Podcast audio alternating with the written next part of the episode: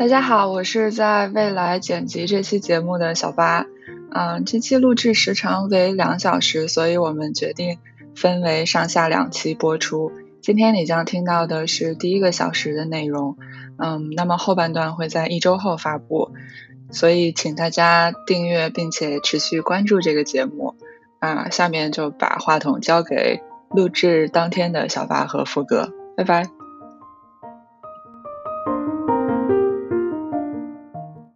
Hello，欢迎收听 Girlfriend Therapy 女友疗法，我是小八，我是副哥。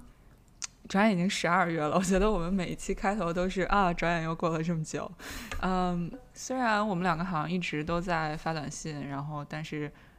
不知道为什么 somehow 觉得很久没有跟你说话了。可能是因为我这儿已经开始下暴雪了，然后 感觉我们就不像在夏天的时候一样，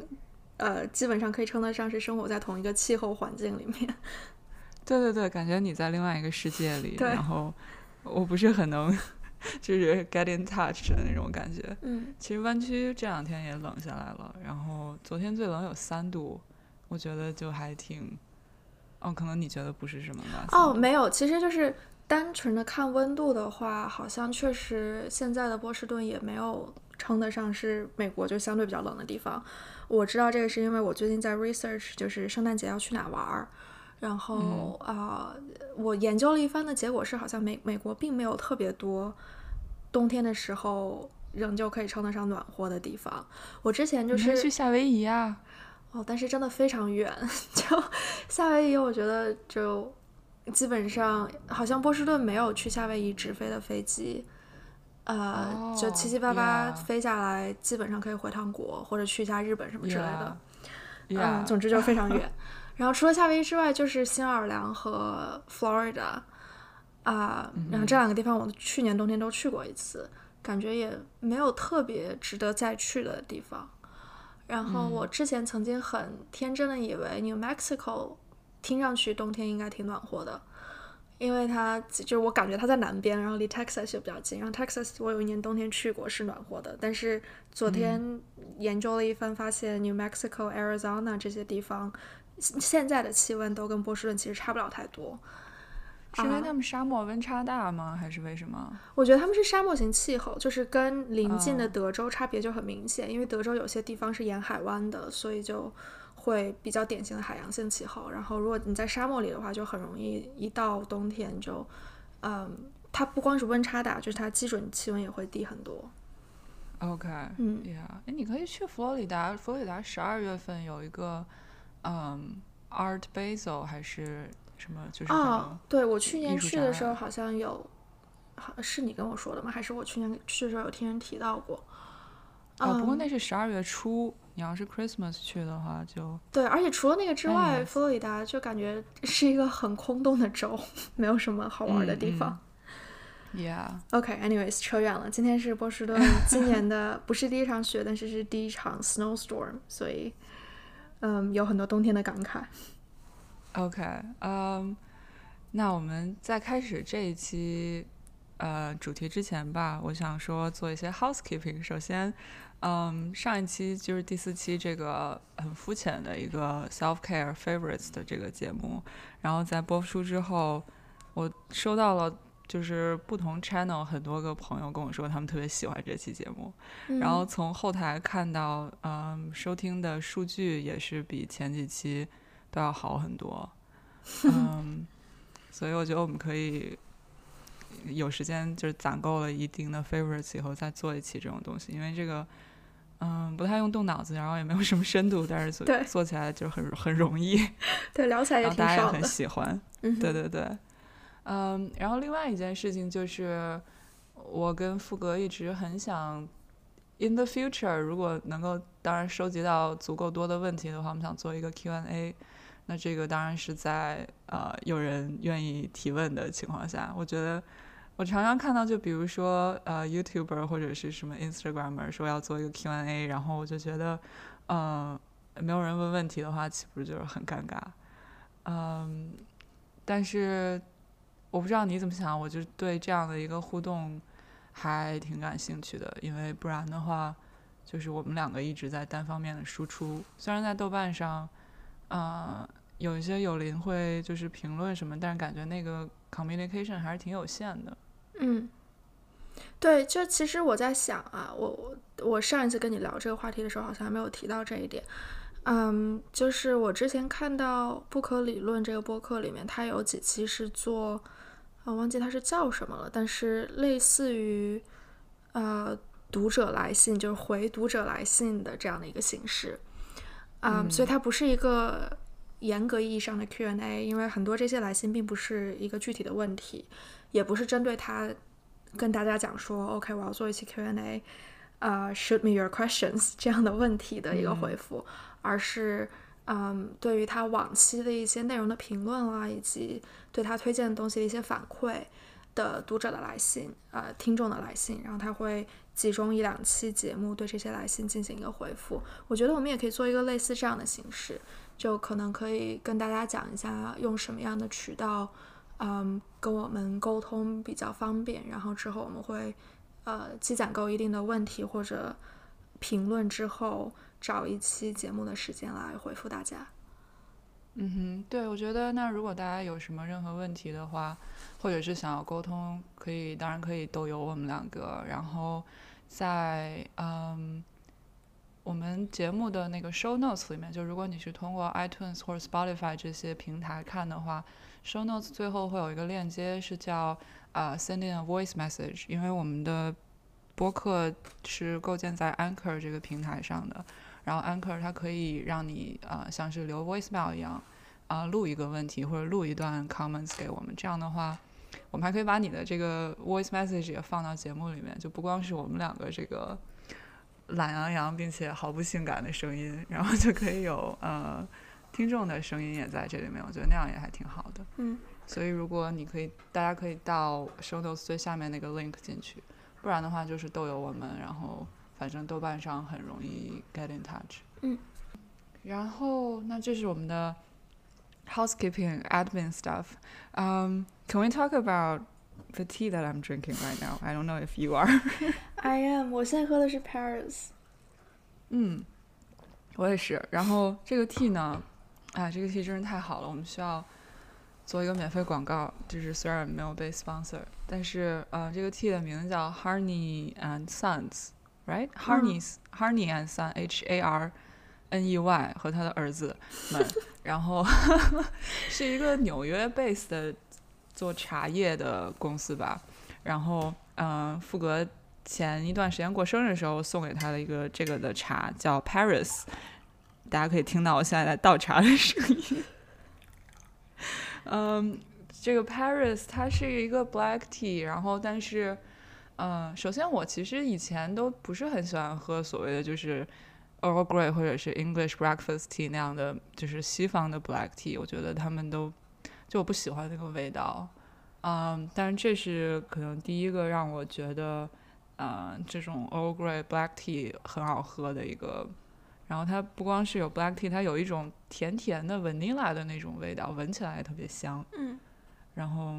呃，你可以就是 dip 一个 cookie 啊或者什么的进去，然后也会很好吃。对他们家别的茶其实，呃，就好喝的也都还蛮多的，主要是。整个的品牌包装等等一系列跟这个品牌有关的呃 side effects 都给人一种很有冬天的幸福感的感觉。呀，我觉得他们每一个茶的那个铁盒都还很好看，就不同颜色的。对，嗯，是的。然后呃，说到这儿，说到刚刚说 cookie，然后我在 Trader Joe's 发现了一个长长的 biscuit，有点像 biscotti 一样的那种 biscuit。然后它是 chocolate chip cookie，但是还 coated with chocolate。然后，但是你把它就是 dip 到这个茶里面，然后那个巧克力会稍微有一点点融化到茶里面，然后那个那个 cookie 也特别好吃，茶也特别好喝。我我觉得美国人对于 cookie 的这个执念真的是需要你在寒冷的美国冬天住过一段时间之后才有才会有深刻的体会。嗯，我就记得我当时本科的时候。我觉得我这辈子可能都没有办法接受的两样特别 American 的东西，一个是甜甜圈，呃，which 我至今都没有接受，然后第二个就是美国人的那种 cookie，就 chocolate chip cookie 算是他们的 cookie 里面比较不甜的。就还有一些什么加各种 M&M 的，然后加 peanut butter、加 caramel，我觉得就更灾难。但是在今年的冬天，我在 YouTube 上面发现了几个，嗯，特别有名的 chocolate chip cookie 的 recipe 之后，居然也开始在家里，呃，烤这种饼干来吃，而且我会。就是做好那个 cookie batter 之后，把它弄成一个球一个球冻起来，然后在下一次下暴雪的时候拿出两个球来烤，就感觉我当年说的自己永远都不会接受两样 American 特别 American 的事情，其中有一项已经被我完全的接受。Yeah, you're getting there. 你不觉得你去了波士顿以后就变得越来越越来越 New England 了吗？对，我们可以在接下来讨论城市生活的时候再重新回顾一下这个话题。呃，然后说回那个茶，嗯，因为现在今天是十二月一号，Thanksgiving weekend 的最后一天，啊，然后今天早上刚刚在 Honey and Sons 的网站上面又买了一堆茶，啊，因为他们在 twenty percent off，呃，我买了一个 decaf 的 Paris，这样我以后就晚上也可以喝了，然后我还买了一个叫 Tokyo Breakfast，嗯。还是 Tokyo Morning 的，也是一个红茶，只是觉得名字很好听。嗯，就感觉他们家的茶都给你 paint 一个特别特别惬意的 picture。嗯，觉得每一个应该都会很好喝。所以说到这儿，你感恩节买什么东西了吗？嗯，我到目前为止其实还没有买特别多，但是我还有一个清单没有买完。我觉得感恩节是一件特别 stressful 的事情，因为就总有一些类别的。呃，用品会让你觉得，如果不在这个时候买的话，就好像亏了。对，就是不光是亏了，而且它显示了你不是一个 capable 的成年人，没有办法 做出最有利的、最高效的这种 financial decisions。Yeah，就是 you're not a smart enough consumer 的那种感觉。对，是的。嗯，所以我目前的清单还有很长，因为我前两天在滑雪，所以还没来得及买。嗯，但是目前为止，我有买呃的东西，包括我买了一双 Blondstone 的靴子，就是 What Why That's so That's so East Coast 啊，OK Blondstone 的那个就是它有点像 Chelsea boots，但是它前后都有一个那个拎的那个 bar，对吧？对对，就是一双很呃。就是质量，所谓质量很好，意思就是可以可以穿非常非常多年，然后可以在冬天踩雪，包括下雪之后路上路上有的时候会铺盐嘛，所以就如果你穿别的鞋的话，就哪怕是防水的也会很伤鞋，可能就你顶多能穿一季，如果是它是皮的的话，那你的第二个选择就是穿 duck boots，嗯，which you already have，I don't know。I don't know，我还是有底线的。我至今都没有买，我至今都没有买 Alpines 的 Duck Boots，因为我觉得，嗯，就首先你脱下来根本就没有办法，就你扔在办公室里，别人就穿走了的感觉。嗯，因为人人都有嘛。对，就所有人都穿那个，而且就感觉它 put your initials on，嗯，就又丑又不舒服。嗯，而且除了冬天，就除了下雪的时候，没有什么别的穿的机会。对，所以我就我感觉 Blondstone 是一个比较好的折中的选择，就起码它可以，呃，就是作为一双实用性很高的鞋穿很多年。就没了吗？你就买了双靴子？哦，没有，我今天还买了，呃，我还买了一个相机包，呃，准确的说是给我的 partner 买了一个相机包，就是呃，Peak Design 是一个专门做就是给相机设计的各种书包啊，然后斜挎包啊的牌子。嗯，然后他们有一款 sling bag，就是可以把呃单反装进去，然后可能还可以塞一两个镜头进去，这样。嗯，然后这是我们在 Hayes Valley 看到过的那个牌子吧？好像是，就有一家就那种 boutique store 里面，大概有一面墙是他们的相机包，是吗？对。对，应该是。当时你还在寻找你想要的双肩背，所以我们走进去了。对，然后到现在都没有找到。对，但是我我是前阵看到一个，呃，我在豆瓣上有推荐的一个 YouTuber，呃，是专门做旅行记录啊，然后 vlog vlog 这样的一个 YouTuber，他有推荐他自己用的一个，呃，算是他的一些拍摄用具的清单，然后里面有讲到这个牌子的单肩包，我觉得看上去还蛮实用的，就买了一个。嗯哼。啊，然后就没买别的了。我的清单上剩下的东西都是什么垃圾桶啊，然后电饭煲啊、压力锅啊之类的，没有什么可讲的。那你现在不买，你还要等到什么时候啊？等到双十二吗？没有，就哦，就是 Cyber Monday，就整个 weekend 是一件很 stressful 的事情。我现在还没有找到时间买。就其实我今天起床之后有花一个小时左右的时间去买东西，但是啊，还有很多没有买完。嗯，对，真的很 stressful，因为，嗯，就像很多，比如说 Sephora 啊这些 beauty website，他们的 sale 十一月，感觉十一月初或者中旬就开始了，嗯，就是感觉他们要抢在这个 Thanksgiving 前先先 sell 一遍，嗯，然后，嗯，所以从那个时候，就我我我有很多，比如说 skincare 这些 staples，我是在十一月初的时候就在 Credo 上面买了。因为他们是全站 twenty percent off，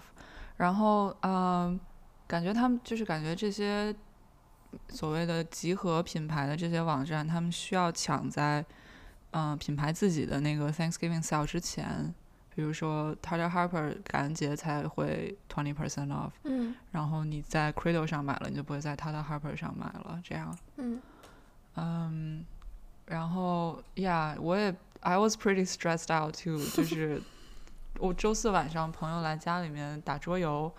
然后邮邮件就开始是就是 Black Friday sale 的邮件就开始开始 push notification。我那天在家刷 Total Kilo 的 sale，嗯，然后我本来想说，啊，我把这个 sale 从头刷到尾，刷完了我就去遛狗，然后结果他女装的 sale 我刷到最后它有七十三页，天呐，然后等一下你说的是什么？谁家的 sale？Total Kilo 就是纽约的那个一个买手店，挺酷的一个买手店。嗯，然后呀，就刷到天都黑了，然后我才去遛狗。可怜的特别的 overwhelming。然后，但是你刷到最后也什么都没有买。嗯，呀。对，所以往年有的时候。呃，我的 strategy 就干脆是，我就提前做好决定，I'm missing out on all the sales，然后一个都不要去买。嗯，但是到了年底的时候，又会觉得啊，我还是有一些生活用品得去买，感觉自己好像不是一个 capable adult。Yeah，然后我感觉我的大部分 shopping 都在呃，就是这感恩节 weekend 之前完成了。我上周买了两件衣服，嗯，因为三番就是这边突然降温了，然后每年一到三番降温，我就觉得自己没有厚衣服穿，但是我又不去解决这个问题，然后就每年到了一降温十一月份，我就开始特别疯狂的想要买毛衣，就那种你知道厚的 cable knit 的毛衣，嗯，然后我上周在。呃，Instagram 那个专门卖 second hand 的那个 Instagram account 叫什么 Noisaf Bazaar，你知道那个吗？对，我有 follow 他。就是 Yeah，spelled as N O I H S A F，然后 Bazaar 就是每个人可以 po 自己的二手衣服的那个。然后我在那上面就刷刷到好几件好看的，就是我觉得想考虑的 cable knit sweater，然后点开都是来自同一个牌子的，呃，叫。爸爸就是 B A B A A 啊，我看到过这个牌子，就超级贵的一个，主要是那种很 chunky 的 knit 的毛衣。对，它都是就是它是一个西班牙的牌子，然后嗯，就是 a hundred percent wool 的那种比较小的一个 independent 的牌子啊，然后一件毛衣不 sell 的时候大概在两百到两百二十欧的样子，嗯，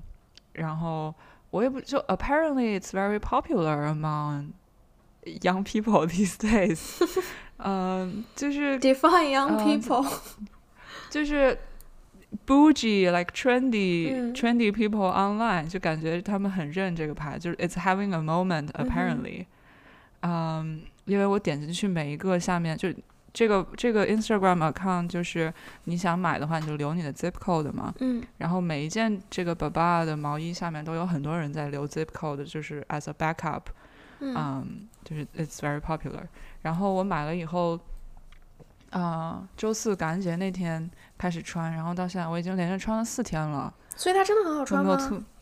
就很暖和，因为我没有别的厚毛衣。啊，OK，然后嗯，然后我昨天穿着这个进城逛街，然后。呃，在一家店里面，然后那个两个店员就过来问我说：“啊，你这个毛衣是 Baba 的吗？我们可以摸一下吗？” Oh my god！就是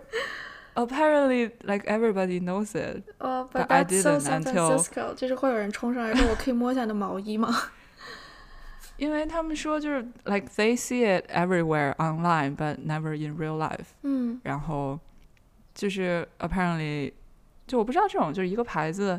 就突然大家都知道了，然后感觉很快这个 fad 又会过去，就嗯 apparently this is this is its moment right now，、嗯。所以我买了一件毛衣，然后还买了一件嗯四十五 R 的羽绒背心儿，才花了四十五块钱，哇这都是在这个都是在这个二手的上面买的。嗯 Yeah,，Good for you。yeah, thank you. 我觉得我身边的 young people 可能用你同样的 budget 只能买到一件 Alvin's 的毛衣和一件 J Crew 的羽绒背心。That sucks. Yeah。OK，那我们这期要聊什么呢？跑题了，已经二十二分钟过去了。对，嗯，这期我还没有想好主题叫什么，就标题叫什么，但是大概是想聊一聊各种各样的公共空间，以及嗯、我们对他们的喜爱，然后他们在我们生活中的呃角色，然后嗯。想要涉及到的就是，比如说，呃，公共图书馆呐、然后书店啊，呃，博物馆，然后电影剧院呀、这些各种各样的文化上面的这种呃一个城市所能提供的这些公共的设施。嗯，那我会有这个想法是可能一两个月前吧，然后当时嗯有两本书，我跟福格当时都在读，一本叫《She Said》，一本叫《Know My Name》，嗯，都是在这个 Me Too movement 里面。我觉得可以说是比较重要的两本今年前后脚 Published 的书，嗯，然后我在图书馆呃 reserve 了这两本书，但是这个 waitlist 太长了，每本书都有一百到两百人在我前面，嗯，然后因为其实我已经很长时间不不会去买书了，我都是从图书馆来借，但是这两本书实在是太太啊、热门，然后我就有一天中午呃上班的 lunch break 打了个车去呃三藩 Mission 的一家独立书店，然后去买了这个书，然后又赶回公司，下午接着上班。然后当时我就，然后我就跟富格说，嗯，就很羡慕富格家楼下就有一个独立书店，然后那种每天下班回家路上可以进去看一看的这种感觉。嗯然后嗯，也就那时候让我 realize，嗯，就是我是很依赖啊、像书店或者图书馆这样的公共空间的。然后我觉得你应该也是，所以嗯，就我们想聊一聊，围绕着这个聊一聊。嗯，对。我们家楼下的那家独立书店真的非常好，而且他最近还开了一个呃 holiday pop up，就是在同样的一个 block 的街角，之前有一家咖啡店前一阵倒闭了，嗯，然后他们就把那个店暂时性的包了下来，做了一个 holiday 主题的 pop up 的一个书店，主要卖他们之前滞留的一些呃打折的书之类的，就感觉哦提供了一个。呃，在城市周围这种小社区里面比较少见的一种 community 的感觉。那我们可以之后再围绕展开的讲，嗯，bookstore，因为我觉得我们两个都还有挺多可以说的，围绕着就是 reading 啊以及 books 这些的。我觉得我们可以首先聊聊所谓的就是 urban 或者是 city life in general，嗯嗯，以及就是城市对我们来说意味着什么，我们是否依赖这个这个城市这个 infrastructure。嗯嗯，有一个有一个故事吧，就是一个小插曲，我想我觉得可以说一说，就是嗯，我前前几周十一月初的时候去夏威夷，然后回来的路上，因为我订阅了 Anne Friedman 的 newsletter，Anne Friedman 就是 Call Your Girlfriend 的那个 host，啊、我订阅他 newsletter 已经很多年了，他每个周五会发。然后我十一月初的一个周五，嗯、在从夏威夷回家的飞机上收到了这个 newsletter，然后他 newsletter 最后说，哦、b y the way，I'm heading to 北京 next week。然后他是想，就是他一个人在北京会 travel，然后，嗯、she's asking for recommendations basically。然后我在飞机上我就觉得哇，特别兴奋，因为嗯、一直很喜欢 Anne Friedman，然后觉得他要去我的 hometown 了，然后 I have so much to recommend to her 这种感觉。嗯嗯，我就想说，嗯，等我下等我下飞机回家，嗯，或者是明天我一定要写一个很长的 list，然后或者是嗯，我建一个 Google Map，就是你知道我是一个 over planning 的一个 traveler，然后我要建一个 Google Maps 给他或者什么的。嗯，然后当天回家就已经挺晚的了，就没有做这个。但是躺在床上我就睡不着，我就一直在想说，嗯，北京有什么可以 recommend 给 a n Friedman 的？然后就因为想这个，然后半天睡不着。等到周六的时候，嗯，我又看了看他的 newsletter，然后他 she's asking for things that, for example, uh, places where she can wander, um, like good neighborhoods or places to walk around, 嗯 and do doing things that you know local people do that aren't typically touristy sightseeing, you know things like that.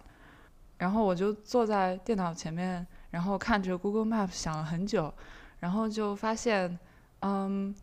我好像我也不知道什么，就是 local 北京 people still do 的事情了。 嗯，就是我们之前也聊过对于 hometown 的那些感觉，嗯，就再一次意识到说，I am a tourist，就是我感觉自己在北京是一个嗯外来的人一样，然后我已经对，就是对于一个外国来北京的人，我我我已经没有任何可以 recommend to them 的东西了，嗯，嗯，当但我时我觉得有点昨天在 sad。所以你最后有给 Anne Friedman 发邮件吗没有，我 Oh 我最后也没有。？OK，我我其实昨天还想到北京，是因为我昨天从 Vermont 开回 Boston 的路上，啊、应该还是在 Vermont 境内，就是看到了一个冻起来的湖。嗯，然后我就想到你有一年冬天回北京的时候，呃，拍的你在我忘记哪个湖上，总之就是一个湖上，什刹海哦滑冰，对嗯，在什刹海滑冰的照片。嗯，yeah，然后，嗯，对，就我记得我当时睡不着的那个晚上，我还在想说，嗯，我要嘱咐 Anne Friedman，他一定要有一个微信，因为现在所有人都是虚拟支付，然后，然后因为呃打车什么的也都是要就是通过手机上，然后什么什么什么的，然后本来还想嘱咐他这个，嘱咐他那个，但是后来什么都没有发给他，嗯，然后前两周吧，他从北京回来了，他的下一个 newsletter，然后他说，嗯，就是 the week she was in 北京是呃，就是第一次北京刚开始降温的时候，然后嗯。I quote，他说：“It was impossible not to notice all the leeks and cabbages，就是大葱和大白菜。嗯然后就是嗯，他的这个 observation 就是北京降温，大家都开始囤白菜了，然后就是感觉从一个嗯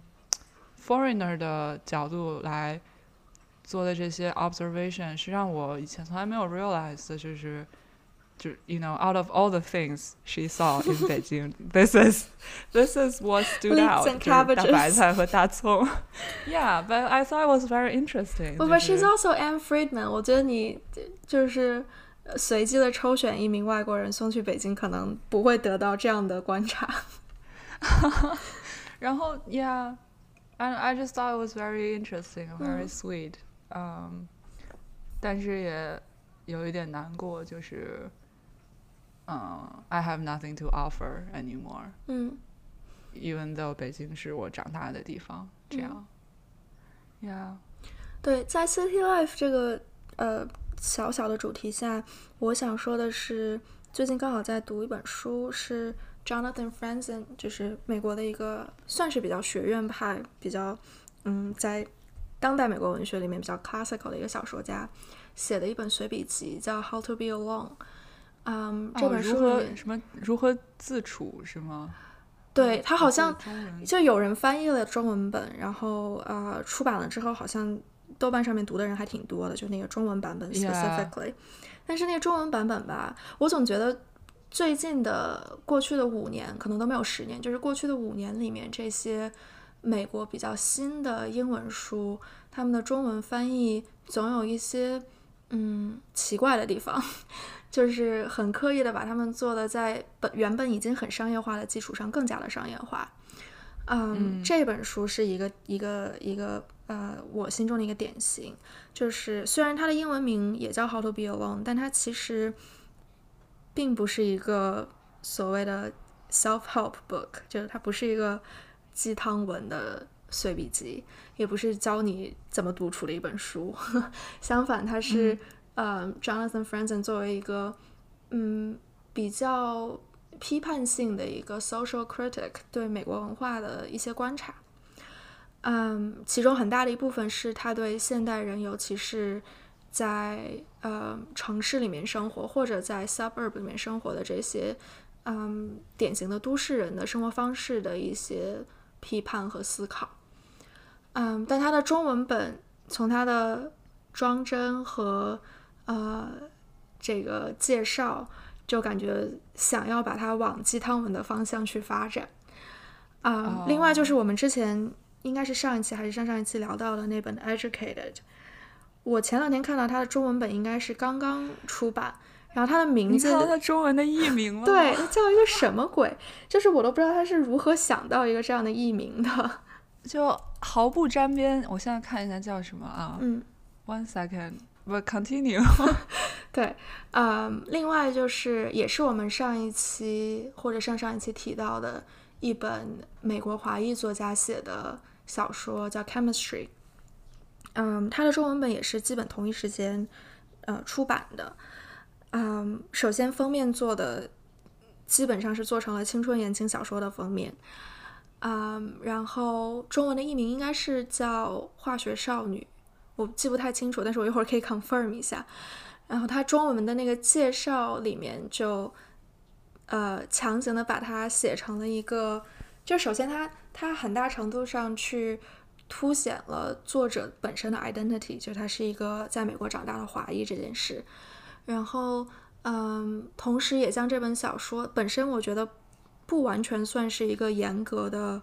嗯，subculture slash identity novel。讲成了一个呃，就是华裔小说的样子，我觉得也是为了凸显这一个可能在中国会比较引起共鸣的卖点而做的一种非常不自然的商业性的尝试。嗯，我来这个汇报一下，educated 中文叫“你当像鸟飞往你的山”。OK，就啊。我没有记住这句话，是因为它首先是个病句，就 我不知道他想说什么。然后其次，它跟这本书完全完全没有关系。对啊，嗯，anyways，扯回 Jonathan Franzen，就是这本书里面呢，有一篇文章叫《Imperial Bedroom》，嗯，是他在一九九八年写给《New Yorker》的一篇散文吧。嗯，这篇文章。我觉得中文译名我我没有去看那个中文版里面是怎么翻译的，但是大概可以叫《帝国主义的卧室》。嗯，它主要讲的是在九八年的时候，Jonathan Franzen 观察当时的美国人对于个人隐私这件事情的注重以及恐慌，并且对于这种恐慌的一种批判。嗯，我用很简单的方式去大致的总结一下他的观点。嗯，我觉得他想说的是，在当年的他看来，大家之所以会开始突然对于 privacy 这件事情如此的执着，到了一种近乎 paranoid 的程度，很大程度上并不是因为隐私这件事情本身确实受到了侵蚀，而是因为和隐私的对立面，也就是。嗯，隐私的反面所相对应的 public life 就是公共公公众生活或者公共生活，嗯，在那个年代开始逐渐的受到了一些不可逆的侵蚀。嗯，然后在 Jonathan 看来，由于这种公共生活的消失，才让人们逐渐体会到了隐私的加强，因为它的对立面被减弱了。嗯，所以形成了这种啊，我们都没有隐私了这样的一种，嗯，可以说是近乎幻象的一种感受。嗯，我觉得这个文章现在再去看很有意思，因为在那个年代，其实，嗯，人们就现在回头看的话。当时的人们对于隐私的这种恐慌可能才刚刚开始，它在未来的十年、二十年里面会不断的被加强。嗯，这些这种加强很大程度上是由于科技的发展，由于 social media 以及 pop culture 里面越来越多的对于人们的个人生活的这种凝视和描述而导致的一种直接的结果。嗯，但是我觉得虽然。现在回头看，好像在过去的二十年里面，在他写完这篇文章之后，确实有很多，嗯，真实的数据表明，人类的或者说美国人的隐私，嗯，是在受到不可逆的侵蚀。但他的论点，在我看来依旧是成立的，嗯，也就是说，虽然隐私是受到侵蚀，但是我们所感受到的这种侵蚀，确实受到了。啊，它的对立面，公众生活的减弱的一种加强作用。嗯，他在这里面提到很有趣的关于公众生活的观察，其中包括，嗯，一本讲 urban planning 很有名的书，就是美国大城市的死与生还是生与死，The Life and Death of Great American Cities。嗯，然后他就讲说，在这本书里面所提到的这些。嗯，最初的美国大城市为了公众生活所建立的这些基础设施，很大程度上随着高收入或者中高收入人群逐渐的搬到 suburb 去，而一步步的在流失。嗯，因为这种基础设施的流失，公众生活其实在很大程度上失去了它所所能发生的基本场所。就比如说，嗯，人们不再真的认识自己的邻居。人们也没有一个周日和自己的 neighborhood 里面的人去，嗯，打招呼或者 interact 的地方。嗯，大多数人可能不再去自己所在城市的小的 local 的图书馆，嗯，也没有机会就是在所谓的自己的 town center，就是在路上就可以跟生活中可能会，嗯，经常有交互的这些同一个社群里面的人有这种交互的机会。嗯，我觉得，嗯，这篇文章在今天看来依旧切题，就是生活在美国的大城市里，可能除了纽约这样的巨型城市，嗯，对于大多数人来说，是逐渐的没有了那种，啊，自己隶属于一个社区的感觉。Yeah，嗯，说到这儿的话，我也想说到，嗯，我之前读过另外一篇文章叫。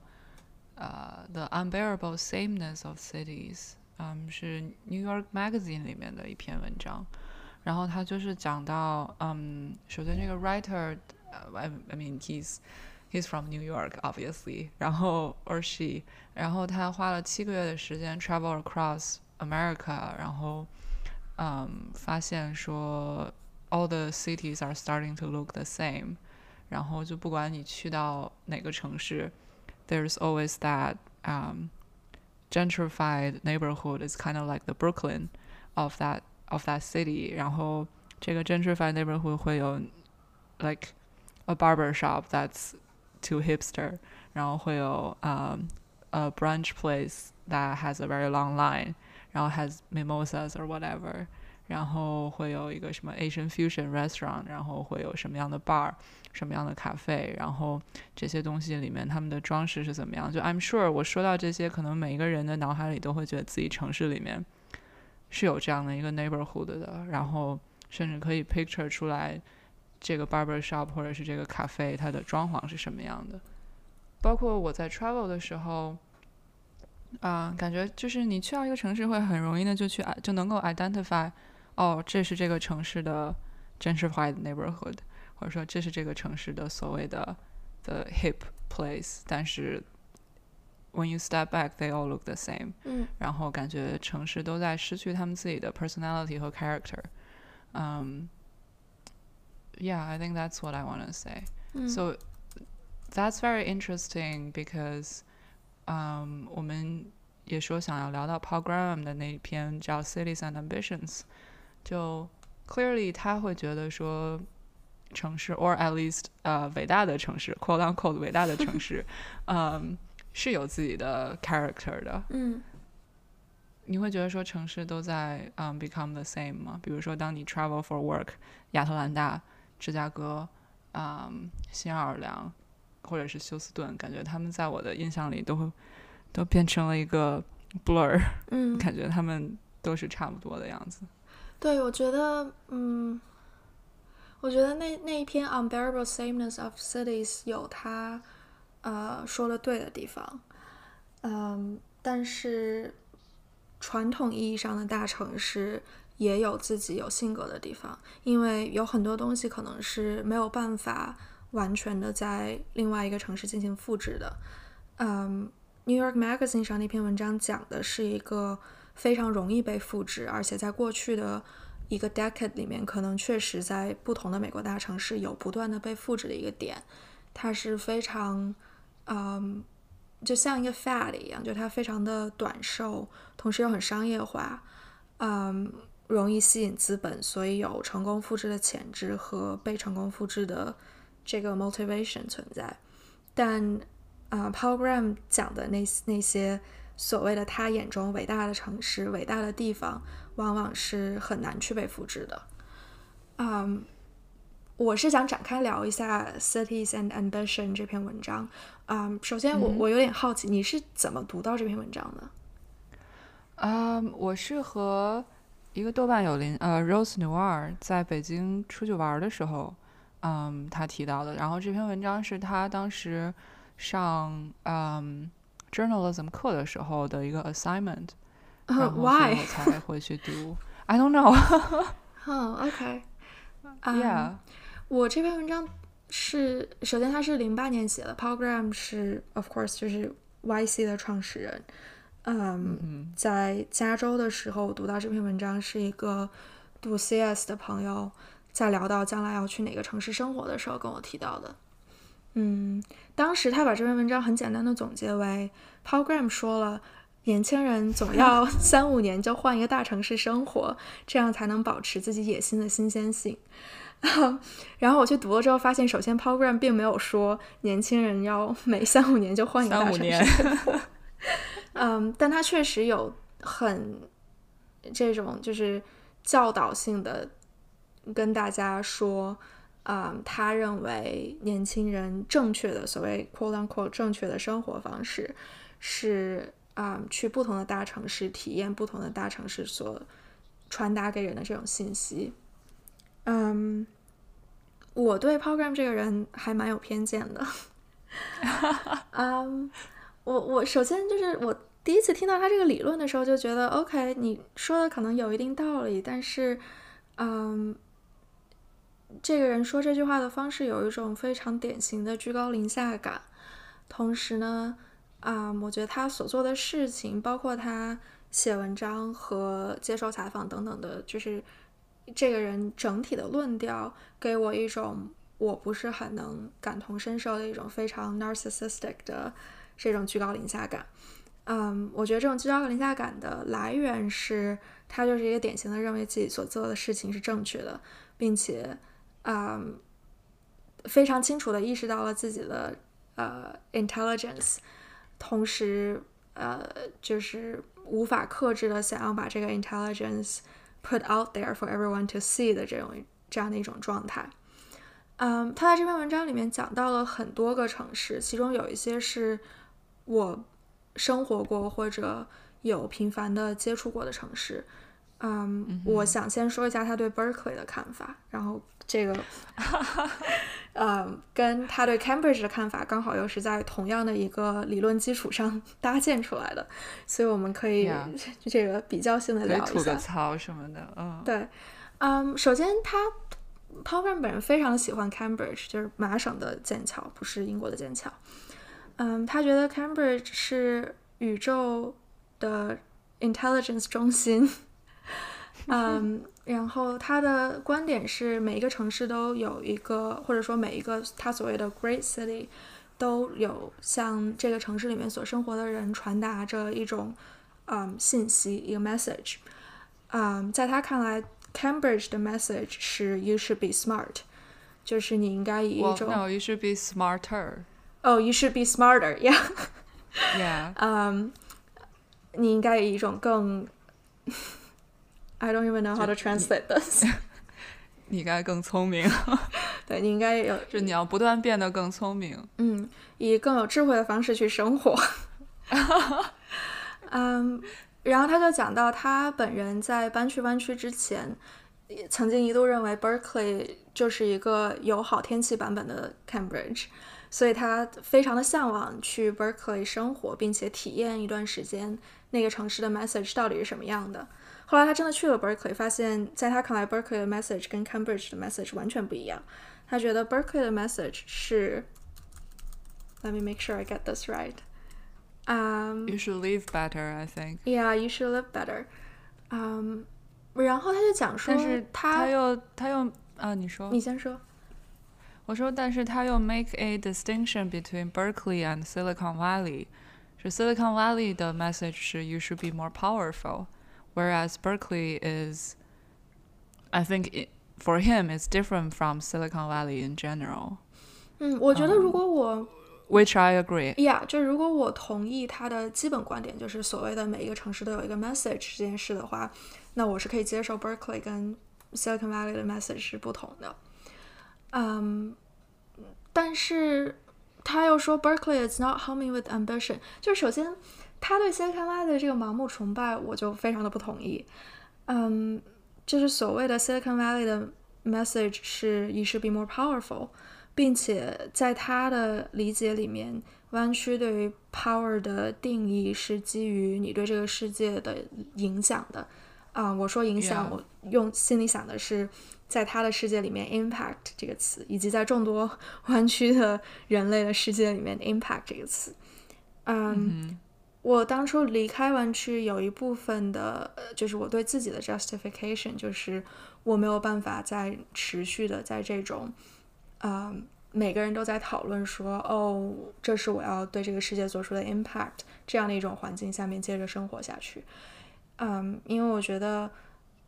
首先这个文化是非常的有侵入性的，就像他说的，它是一个嗯非常 powerful 的 message。嗯，也就是说，如果你是一个还没有想清楚自己要做什么，以及没有想清楚自己嗯想要达成的生活是什么样子的一个年轻人的话，可能在这样的一种文化环境里面，非常容易被同化。嗯，嗯其次，我觉得大多数人对于这个 impact 的定义没有那么的明确，也就是说，嗯，湾区的主流文化里面，可能只有极少数的人是在掌握着这个对于 impact 的定义的这个权利的，剩下的百分之九十九的人都只是在追随或者跟从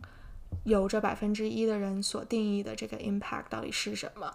并且他们生活在一种 自己创造出来的，嗯，可能很容易给人带来快感的一种幻想里面，嗯，错误的认为自己是在 making this impact。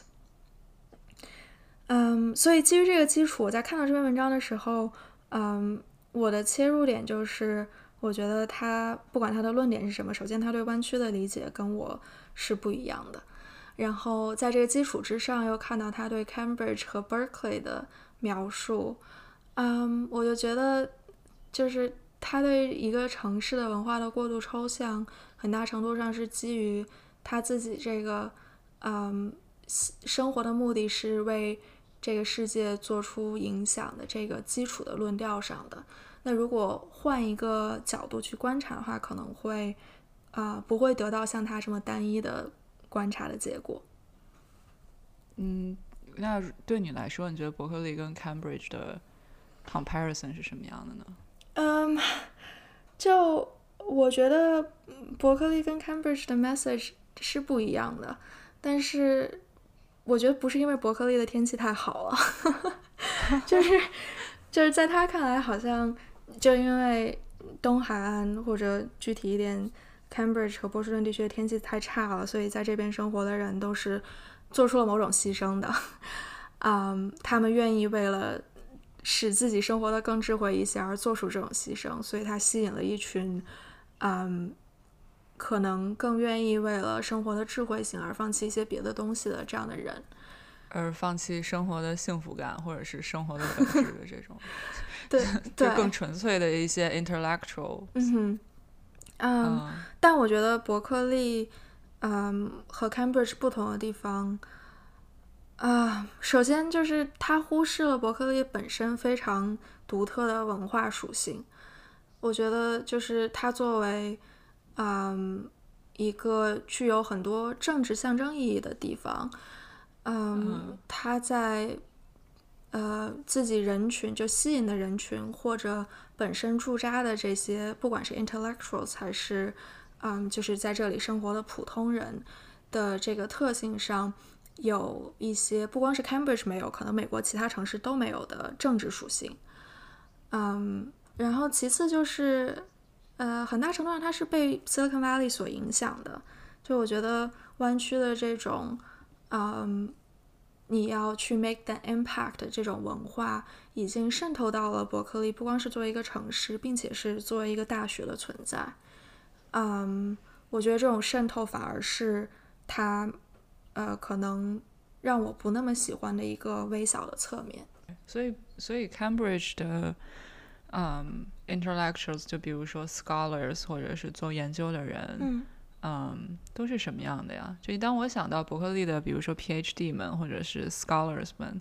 是从各个国家来的，是各种 orientation 的，是大部分都很 liberal 的，然后有点 alternative 的那种人，嗯，嗯，所以 Cambridge 的。学者们不是这样的吗？嗯，不是，我觉得，嗯，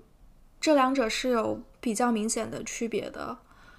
但这个区别可能不是在 Cambridge，而是更多的是在 Berkeley。就是就像你说的，我觉得你可以给 Berkeley 的，嗯，人群形成一个比较明确的定义，或者说你提到这个人群的时候，你脑海里会形成一个相对来说有。明确特征的 persona，但是对于 Cambridge 就像是，呃，你说，嗯，我就说，就是对于 Cambridge 的同样的人群来说，可能就更难形成一个比较单一的或者比较统一的一个 persona。嗯，就让我联想到，呃，《Legally Blonde》里面记得有一个 lesbian character，she um studied women and gender study at Berkeley，然后这是一个特别的。呃，stereotypically quote unquote woke 的那样一个一个 feminist 的形象，嗯，嗯，当然那是就是有点夸大现实的一个 representation，但我觉得，尤其是那个 lesbian character 在哈佛的那个大环境下面的一个 contrast，让我觉得就还挺 representative 的嗯，of 就是 Berkeley versus Cambridge 的这个 difference。对，剑桥其实也有很多对我来说，嗯，可能简单的说就是比相对来说比较负面的影子，或者说一些特征吧。嗯，其中一个就是因为他在波士顿，所以我觉得，嗯，还是能感受到一些，嗯，更几乎是可以称为官僚或者贵族气质的地方的。嗯，就是。我觉得，as a whole，剑桥的人可能还是比伯克利的人会更 privileged 一点。嗯，然后这种 privilege 可能在波士顿体现的更明显。嗯，但是在 Cambridge 就相对来说，嗯，old money 的 influence 没有那么的大。因为，嗯，这一点我觉得 program 讲的还挺对的，就是你能感觉到这个城市里面流通的。就对于人来说，主要的货币不是钱，也不是 power，而是你的 intelligence。嗯，很大程度上，你不需要是一个非常有有钱或者很有 power 的人，就可以受到尊重，或者说就可以在这个地方生活的很幸福。另外一个，我我还蛮同意他说的观点，就是他对纽约的描述。他是他说纽约是 a fair number of smart people，啊，这个是他他的原话。但是，嗯，就他这么讲，又让我有一点点，就是回到最初我说的，就是他他确实是一个 narcissistic，呃，person。就感觉又有一种很居高临下的意味在，但是我把他的这个原话说完吧。嗯，我我引用他的话，他说：“New York has a fair number of smart people, but diluted by a much larger number of Neanderthals in suits。”后半句我觉得讲的还挺对的。那 That was city life in general. Um. 旧金山这个城市，因为我生活就我我家是在应该算是在 suburban，然后上班会到城里去，嗯，然后 one of the major advantage 或者说 the main thing that attracts me about my current job，就是我可以每天进城，然后我觉得嗯 每天都在城市里面上班，然后中午出去吃吃饭，或者甚至有的时候。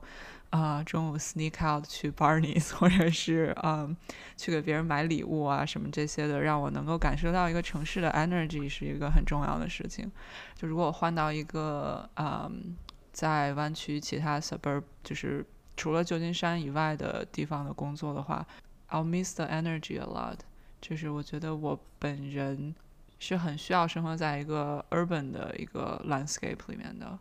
因为这些嗯。不管是硬性也好，软性也好的各种公共设施，感觉他们嗯，对我的对我的影响很很大，就是我我很依赖于他们。我不知道你是不是也是这样？嗯，我觉得就是嗯，Jonathan Jonathan Franzen 的那篇文章给我的感触还蛮深的，因为嗯，就其实我我一直都知道自己是一个需要在有人的地方工作的人，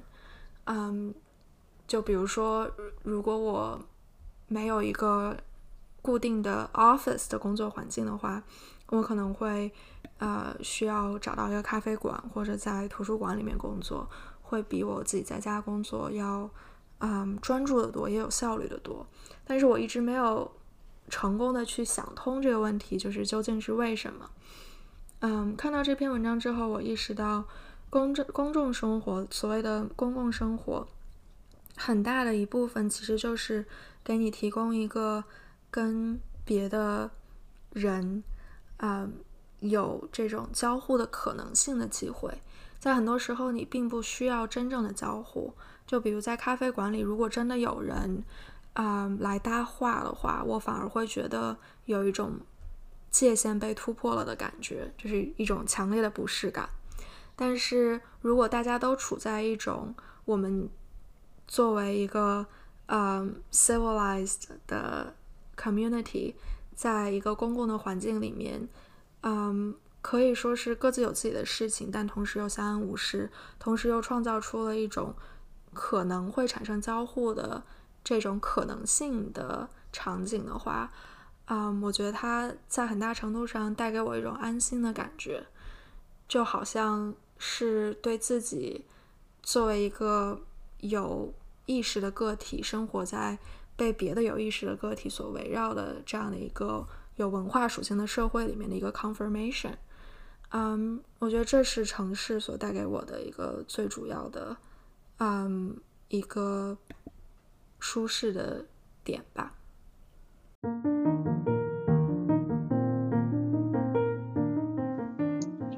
那么上半期的节目就是这样了，感谢你的收听。下期我们会具体展开讨论书店、图书馆、博物馆和电影院在生活中扮演的角色。当然，最后还会分享近期喜爱的文艺作品。啊，我个人感觉下期其实更精彩，所以不要错过。下周见，拜拜。